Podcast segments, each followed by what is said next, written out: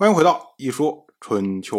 鲁国第二十一任国君鲁武进入在位执政第二十八年，齐国的大夫陈氏、包氏派出他们的羽人在外面表演节目。当时呢，在外面守备的这些甲士，他们的马匹受到了惊吓，欢蹦乱跳，所以呢，庆氏的战士都解下铠甲，把马匹给绑好。哎，这些人觉得说，啊，能发生什么事儿啊？我们有这么多人在，于是呢，他们一边喝酒，一边观看表演。陈氏和包氏他们的羽人就做着表演，一路往外走。那这些士兵呢，就跟着他们，一直跟到了雨里。那由此呢，这外面包围的这一圈士兵都被引走了。然后齐国的公孙、齐赵、齐蔡以及陈氏、包氏他们。派来他们的人，把这些庆氏的战士留下的铠甲穿到身上，而齐蔡就掏出棒槌，敲击了宫门三下，这是发动的暗号。里面的卢不轨听到之后，立即从后面刺杀庆舍，而王和呢，同时用戈攻击庆舍，砍断了庆舍的左肩。啊，庆舍一看，哎呀，这怎么回事啊？当时呢，伸手抓住太公庙的船子，拉得屋脊震动啊！然后他又伸手去投掷盘子、酒壶，紧接着呢，又把旁边的人杀掉数人之后，最后流血过多死掉了。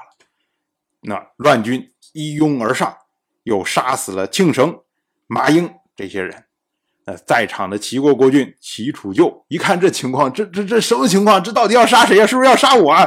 他觉得非常的恐惧啊！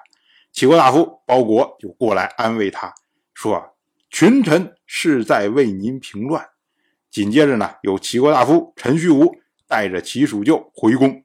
齐蜀救呢，就这么着穿着祭服，一直进入到内宫，才觉得一颗心放下了。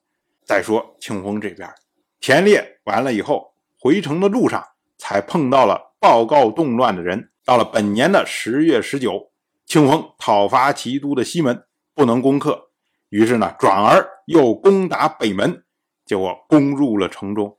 清风呢，紧接着又讨伐内宫，不能攻克。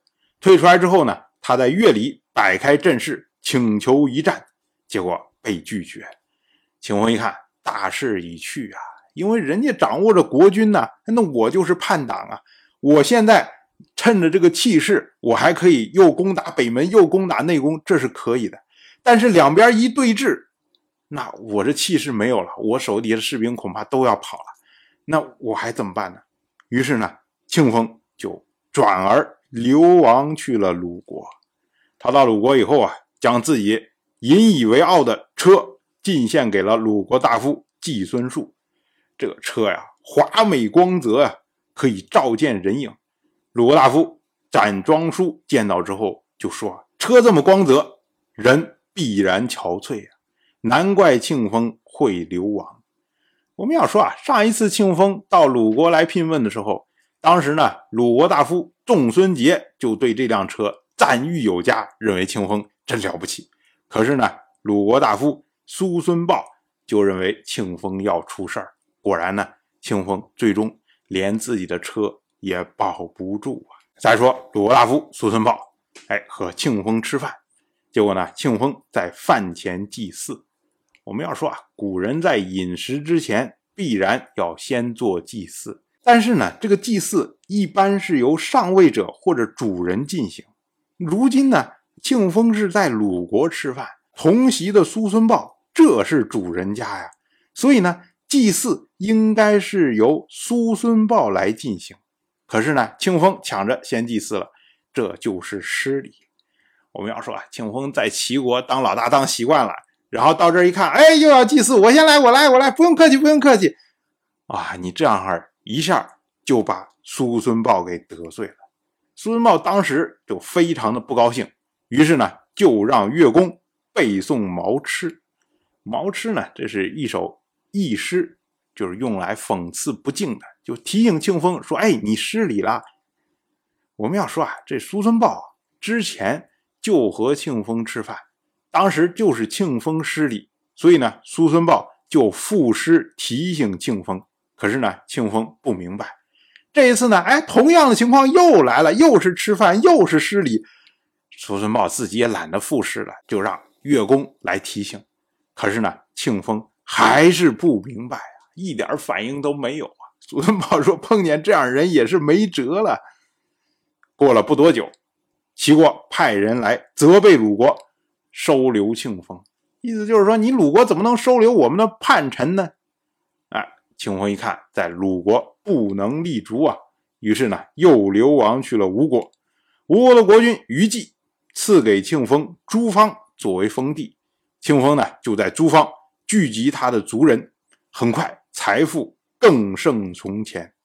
鲁国大夫子服交对苏孙豹说：“啊，上天大概要让坏人富有吧？庆丰怎么又富起来了？”结果苏孙豹说。好人富有是上天的恩赐，坏人富有是上天的惩罚。上天恐怕要惩罚庆丰，所以将他的族人都聚集起来，再一次消灭。所以我们说啊，这庆丰的磨难还没有结束。当然了，我就这么一说，您就那么一听。感谢您的耐心陪伴。